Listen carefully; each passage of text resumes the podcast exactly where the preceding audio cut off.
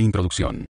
Este módulo le introducirá en la definición de evaluación como un tipo de investigación, que es una forma sistemática de evaluar los resultados a corto y largo plazo de una intervención de prevención, y los factores que se relacionan con estos resultados.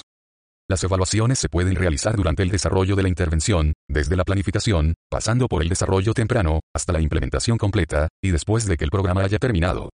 En realidad, todas las etapas de la intervención de prevención deben ser evaluadas porque se aprende información valiosa para mejorar el programa. Usted aprenderá acerca de los propósitos principales de la evaluación, medir el impacto y los resultados, ver qué poblaciones respondieron y cuáles no, examinar los costos para determinar los beneficios, y comparar la eficacia de un programa con la de otro. El módulo 3 describe un sistema de evaluación integrado que incluye la evaluación o supervisión del proceso y la evaluación de los resultados. La evaluación del proceso describe lo que ocurrió en el programa, cuantifica la dosis de la intervención, la fidelidad de la implementación y su capacidad de afectar el cambio. La vigilancia responde a preguntas como, ¿quién participó en la intervención? ¿Quién la llevó a cabo? ¿Qué cantidad de la intervención se llevó a cabo? Por ejemplo, el número de lecciones. Y si la intervención marcó una diferencia en las percepciones o intenciones, es una parte esencial del proceso de evaluación, incluso cuando no se realiza una evaluación de resultados. La evaluación de resultados caracteriza la medida en que los conocimientos, las actitudes, las creencias y los comportamientos han cambiado para las personas expuestas a la intervención o la política, en comparación con las que no estuvieron expuestas. Los resultados a largo plazo se centran en el producto final deseado de una intervención eficaz, que es la reducción o eliminación del uso de sustancias. Como coordinadores de la prevención, tendrán que desempeñar un papel importante en la elaboración y el desarrollo del diseño de la evaluación.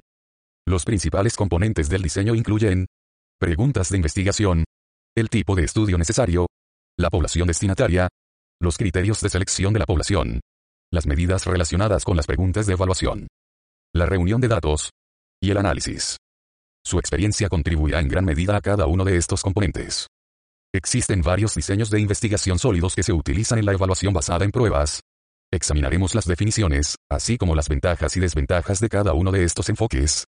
El diseño experimental clásico, ensayo de control aleatorio, RCT. El diseño de series temporales interrumpidas. Y el diseño de preprueba y post-prueba en grupo único.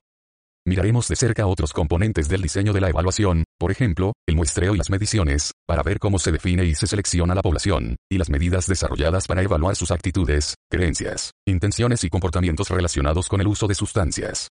Además, es probable que necesitemos medidas tanto cuantitativas como cualitativas en nuestra evaluación.